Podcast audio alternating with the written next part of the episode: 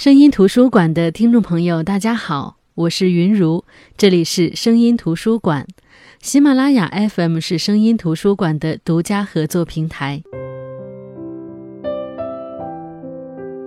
西南联大是一个时代的记忆，无论是艰难中办学的精神，还是在激烈变动的社会中依然坚持教授治校的风骨。无论是联大教授们的可爱可敬，还是躲避空袭、顽强迎敌的勇敢，西南联大留给后人的财富太多了。上期节目跟大家分享了《野葫芦引·东藏记》的故事走向，本期节目则是从不同的角度跟大家分享一下联大八年。我一直很难忘电影。《无问西东》里的一个画面，就是西南联大的时候，校舍是非常简陋的。上课的时候，外面下着大雨，雨敲打在铁皮屋顶的声音太大，几乎遮盖了老师讲课的声音。于是，这位老师潇洒地在黑板上写下了四个大字：“静坐听雨。”镜头转向窗外，体育课上，老师带着学生在雨中跑步。这个画面让我觉得非常浪漫。它是独立之精神、自由之思想、野蛮其体魄的浪漫，而在《野葫芦引》当中也有这样类似的美好画面的描述。书里这样写道：“太阳从新校舍东面慢慢升起，红彤彤的朝霞又唤醒自强不息的一天。新校舍在夜晚显得模糊不清，似乎没有固定的线条。”这时轮廓渐渐清晰，一排排板柱、土墙、铁皮搭顶的房屋整齐地排列着，墙角边这样那样的植物大都是自己长出来的，使土墙不致太蓝绿。铁皮屋顶在阳光抚摸下，泥垢较少的部分便都闪闪发亮。学生们为此自豪，宣称：“这是我们的金殿。”金殿是昆明东郊一处铜铸的建筑物，四亭四阁，可以将阳光反射到数里之外。新校舍的光芒岂止数里呢？体育老师从一排排宿舍之间跑出来，身后跟着稀稀拉拉几个学生。学校希望学生早起跑步做早操，但是响应者很少。年轻人睡得晚，视早起为大苦事。一般都勉强应付几天，便不再出席。一、二、三、四，体育老师大声叫着口令，跑步的队伍齐声应和。人不多，声音倒很洪亮。学生陆续从宿舍中走出来，有的拿着面盆在水井边洗脸，有的索性脱了上衣用冷水冲，有的拿着书本，傲然看着跑步的队伍，也有人站着两眼望天。也许是在考虑国家民族的命运，也许是在研究自己的青春年华该怎么用。太阳在房舍间投下一段影子，教室门都开了，一会儿图书馆门也开了。图书馆是校舍中唯一的砖木建筑。不知什么时候，孟福之已经在图书馆里了。他穿着一件旧蓝布衫，内罩一件绸面薄棉袍，手边放着一个兰花小包袱。用包袱包书是他入滇以后的新习惯。他每次到新校舍来，都要到图书馆看看。这图书馆和明伦的图书馆真不可同日而语。孟先生这么早？出纳台前的职员招呼他，正在擦拭没有尘埃的桌椅。比起北平来，昆明的灰尘少多了。出纳台里倒也密密排着十几行书柜。有些书籍堆在墙边，是从长沙运来，运了一年多才运到，还没有打开。福芝点头，随手拿起一份报纸，报上有一篇分析空袭的文章，说前几个月空袭虽没有重大伤亡，却给人生活带来很大不便。警报期间还发生盗窃案件，新的一年里空袭会更频繁、更猛烈。这时学生渐渐多起来。出纳台前排起一个小队，学生见到福芝，有人恭敬地打招呼，有人赶快躲开，有人置之不理。福芝神情蔼然，他坐在那里，整个室内便有一种肃穆之气。有人在门外大声议论明晚时事讨论会的题目，显然是社团积极分子。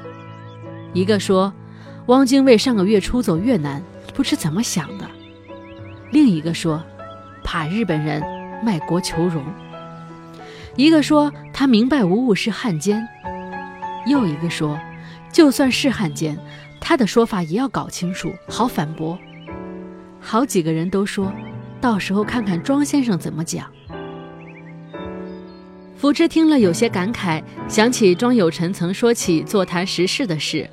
只知微观世界而不知宏观世界的有臣，抗战以来又在天津办过一段转运事务，对外界的事关心多了。他走出门，一个学生对他笑笑说：“孟先生有课，庄先生每两周给我们分析战局，很有意思。”好，福芝说：“讲过几次了？”两次。学生答。忽然，他手指着远处，大声说：“预警警报！”大家都朝五华山方向看去，山顶的旗杆上果然升起了一个红球。若不是他预示警报，这个红球在蓝天白云之下倒是很好看。今天这么早，好几个人说：“我去上课。”福芝向大家点点头。学校惯例是有预警警报照常上课，空袭警报的汽笛响了才各自疏散。预警警报和空袭警报的间隔有时只有二十来分钟，有时要一两个小时，有时有预警而无空袭。对预警不采取措施，可以不至于荒废时间。这就是书中的刚开始的时候关于在昆明办学的一小段画面的描述。其实这八年，我觉得值得记录的第一件事，就是在困难中办学的精神。所有人去到昆明，第一感觉就是昆明的蓝天非常的蓝，那是一种不可名状的蓝。只要有一小块那样的蓝，就足以令人赞叹不已。如果没有警报，没有空袭，在那样的蓝天下生活学习，是一件多么浪漫的事情。当时在昆明办学的条件非常艰苦。没有宿舍，学校便盖起了简易的板住房，就是用木槽填土、夯土围墙，用洋铁皮做屋顶。下雨声落到铁皮上，就像听琴声一样。缺少设备呢，也是师生们用自己的手来创造、来制造。用铁丝编养白鼠的笼子，用砖头砌流体实验的水槽。缺少图书，就和本省的大学借，再加上长沙运来的图书，也算建了一个图书馆。虽说很简陋，但学子们进进出出，读书的气氛很浓。人们不知在这里究竟要停留多久，也不知道哪天会发生什么事，但是却把每一天都过得很充实。这一点，我之前看电影《无问西东》的时候就很震撼。人在乱世中，国家和个人前途不明，却能够苦中作乐、精诚求学，实在是一种精神上的富有。那这八年值得记录的第二件事就是跑警报。我记得之前看过汪曾祺写过的一篇关于西南联大学生们跑警报的文章，就觉得特别有意思。文章特别解释了跑警报这个说法。他说，跑和警报连在一起，构成一个语词。细想一下，是有些奇特的，因为所跑的并不是警报，这不像跑马跑生意那样通顺，但是大家就这么叫了，谁都懂。而且觉得很合适，也有叫逃警报或者躲警报的，都不如跑警报准确。躲太消极，逃又太狼狈，唯有这个跑字于紧张中透出从容，最有风度，也最能表达丰富生动的内容。昆明空袭其实是从一九三八年九月二十八日开始的，一开始大家都很慌，一有警报，全城的人都向郊外疏散。没有正常的生活秩序，但是跑了几个月，大家跑警报就跑出头绪来，个人有自己的一套应付方法。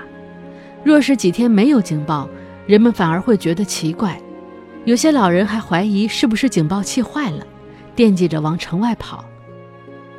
《东藏记》中说，跑警报已经成为昆明人生活的一项重要内容，像吃饭睡觉一样，占一定的时间。有一阵空袭格外频繁，人们早早起身烧好一天饭食，不等放警报就出城去，到黄昏才回家。有一阵空袭稍微稀疏，人们醒来后最先想到的还是今天会不会有警报。如果有几天没有，人们在菜市场上就会说点废话，比如日本鬼子轰炸没有后劲儿，飞机是不是给打下来了？因为师生们都习惯了跑警报，有时候一跑一天，大家都觉得浪费时间，于是就有了山中课堂。在书中的描写是：随着警报声响，明伦大学的师生都向郊外走去，他们可谓训练有素了。不少人提着马扎到城外，好继续上课。一个小山头两边的坡上，很快成为两个课堂。一边是历史系教授孟月讲授宋史，一边是数学系梁明石讲授数论。紧急警报响了，讲课依然进行，没有人移动。传来飞机的隆隆声，仍然没有人移动。等越来越强的马达淹没了讲课的声音，两位先生同时停止了，示意学生隐蔽。每次有警报，物理系教授庄有臣都到实验室守护。怕电器着火，怕仪器失窃，他觉得自己对实验室的惦记比对警报的恐惧还难受，还不如在实验室守着。炸弹来了，最起码也知道怎么掉下来的。当然，也不是每次跑警报都能百分之百的躲过。有一次敌机来袭，因为学校新购买了两台实验器材，本来已经接受劝说参与跑警报的庄有臣觉得不放心。又因为好几次空袭都没来飞机，跑出去实在是浪费时间，不如留下来看书思考问题，倒是清静。可是那次他看书太专注了，等飞机轰鸣声直逼头顶，他才发现飞机飞来了，窗外红光一闪，巨大的爆炸声震得他跳起来，眼看一排排校舍倒塌下来，他下意识取出仪器抱在衣服里，走到门外。敌机飞得很低，似乎对准了他。机舱中的人清晰可见，而且咧嘴在笑。有一阵巨响，他什么都不知道了。等再次醒来时，他发现自己好好的站着，倒不了，因为半截身子埋在土中。他哭了，别人以为他是吓的，后来才明白他是高兴，为仪器完好无损而高兴。教授们好像都不怕死啊！甚至书中有一处这么描写：说一次空袭过后，有人汇报情况，是这么说的：说明伦大学办事处被炸，毁了一处院子，一名老校工当场炸死，正房未受损。还特别说，孟先生很好，今天的课是在坟堆里上的，下午呢又在大戏台顶上写书呢。确实，不仅孟福之如此。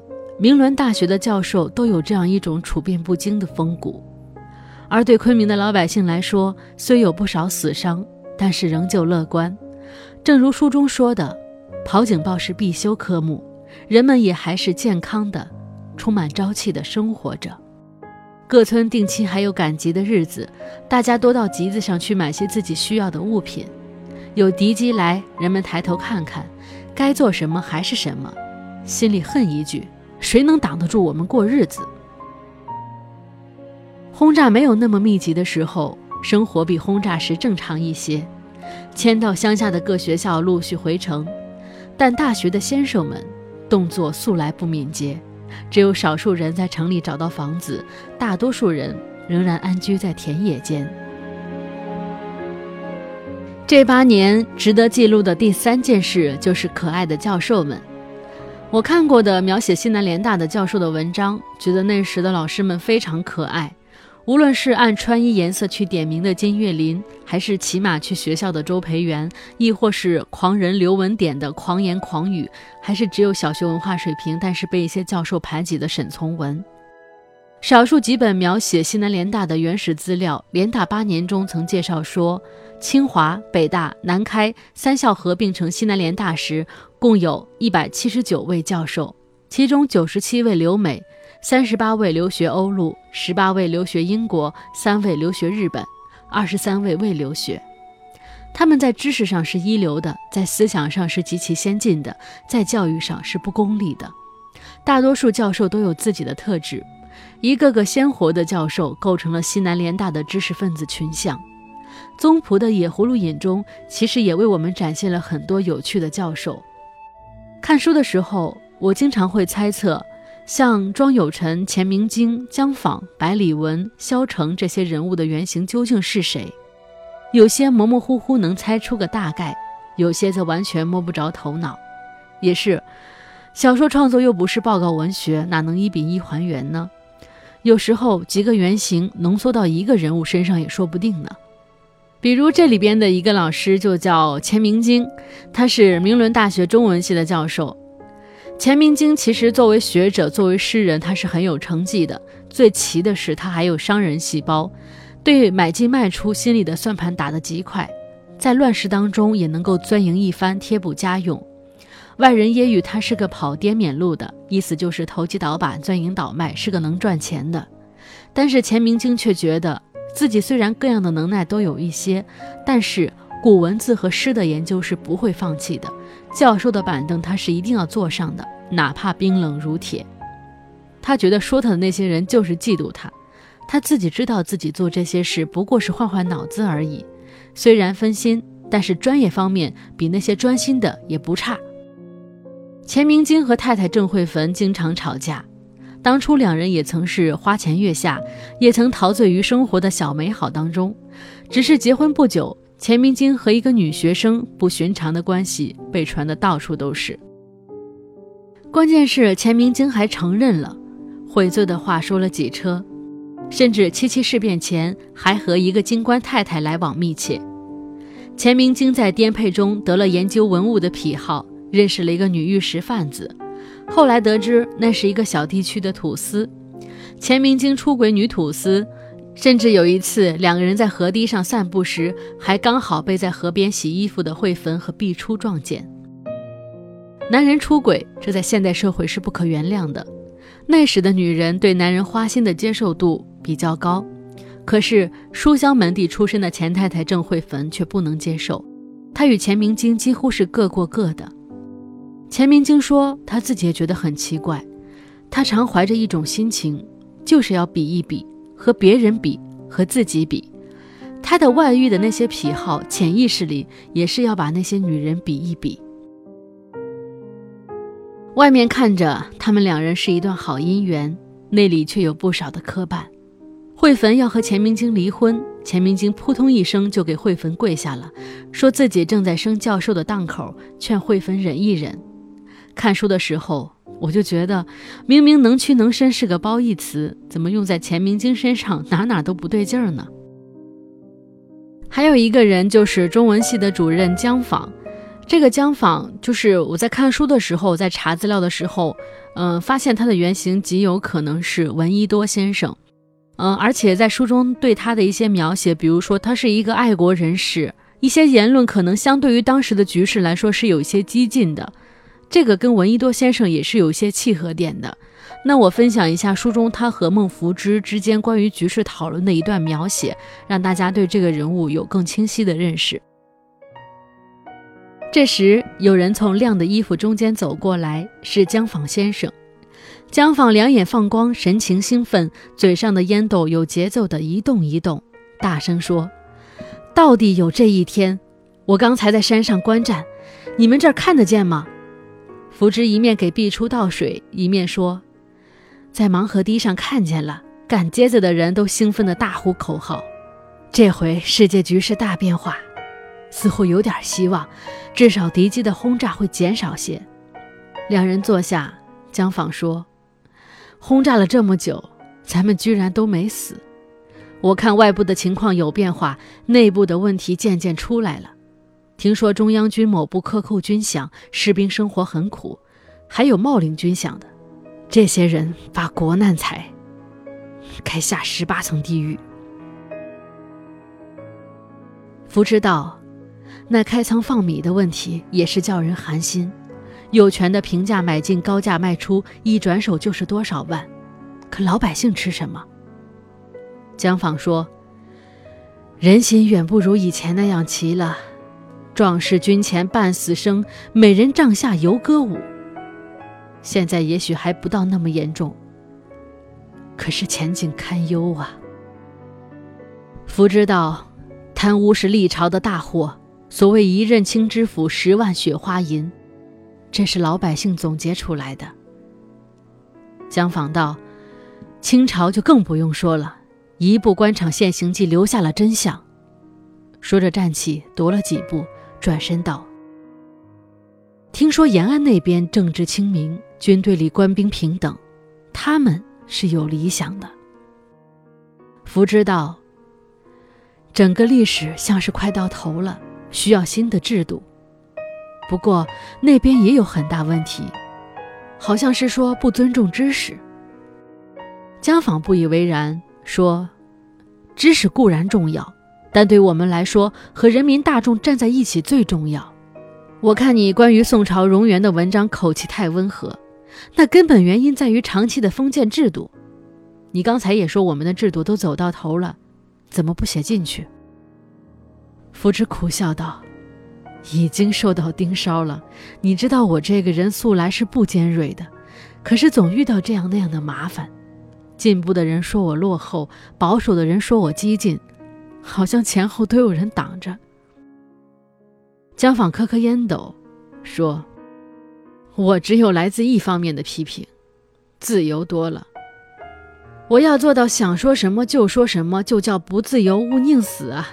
说着哈哈大笑，抬头看见墙上挂着福芝写的条幅，不觉念道：“菖蒲自占清溪绿。”这意境很好，可是这样的乱世，谁能做到哟？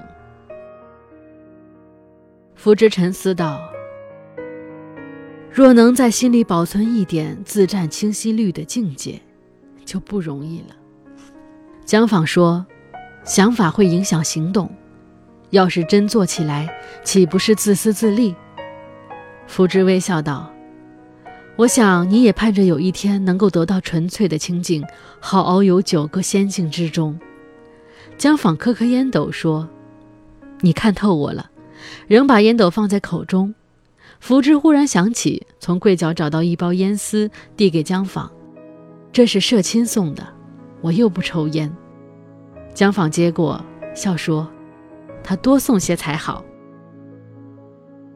还有一个是百里文，对古文字知识颇有研究。很多人都觉得这个原型应该就是文化狂人刘文典。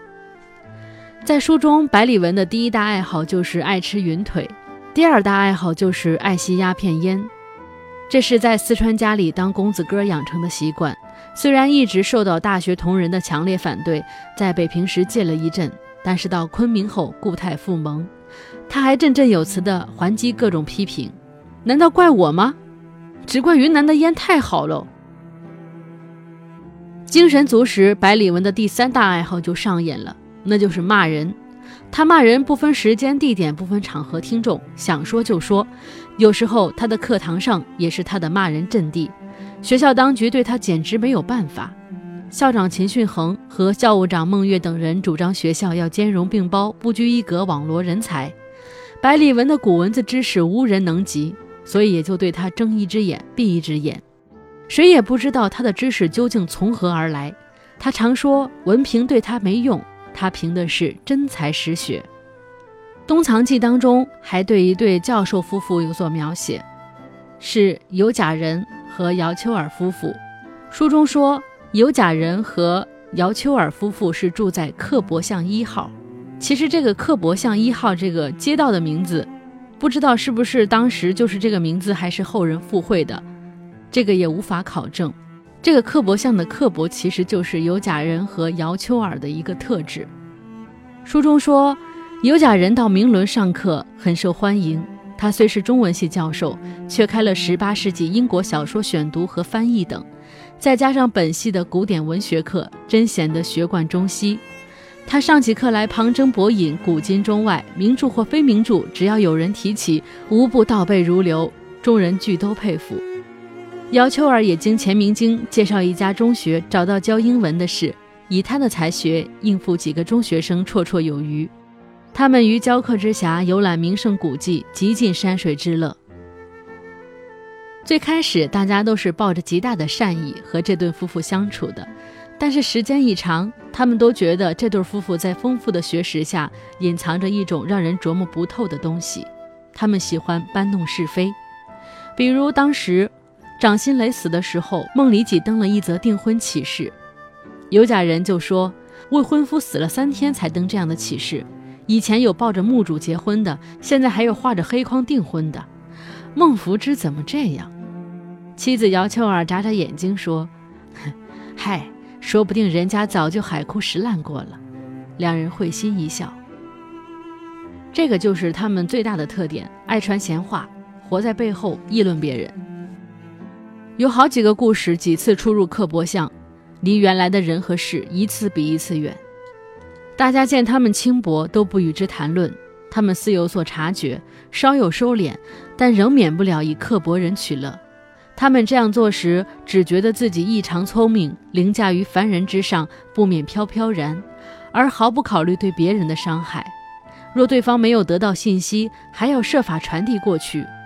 射猎必须打中活物才算痛快，只是闭门说说，会令趣味大减。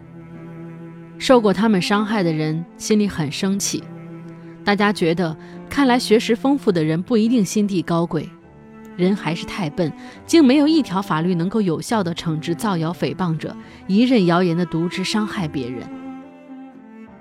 其实我当时看的时候，我有猜到说这一对教授夫妇他的人物原型是谁，但是这对教授夫妇现实中大家对他们的歌颂太多，我怕说出来会引起很大的争议，也有可能是因为这对夫妇的原型之前曾经跟冯友兰发生过冲突。嗯，有人就会说到，说是不是宗璞在写这本小说的时候有些片面，或者有些武断化？但我觉得无风不起浪。我们在研究一个人，或者说了解一个历史人物的时候，其实我们大多数人的截取面也是相当片面的。有时候从不同角度、不同的书籍、不同人的记录去了解一个历史人物，可能相对来说会更加全面、更加立体，或者说这个人才更像一个人，而不是一个神。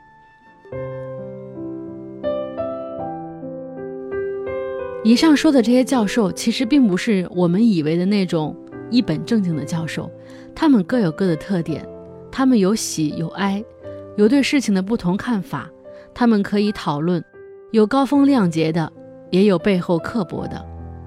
他们的学识让他们头顶着教师、教授的光环，但是他们的人物形象又是如此的鲜活，如此的接地气。让我们能够感受到，在那个时代，这些教授是真实存在过的。我有时候会想，我们为什么总是为西南联大感动呢？为静坐听雨的洒脱，为山中课堂的执着，为铁皮音乐屋顶的苦中作乐，还是为那些文人教授的风骨？炮火硝烟下，读书声依旧朗朗；国难危急时，教授们仍旧沉着乐观。就是这样。中国未来的科技、文化等一些工作，悄悄地在这群学生和这群老师中埋下了伏笔。好的，我是云如，这里是声音图书馆，本期节目就到这里，我们下期再见。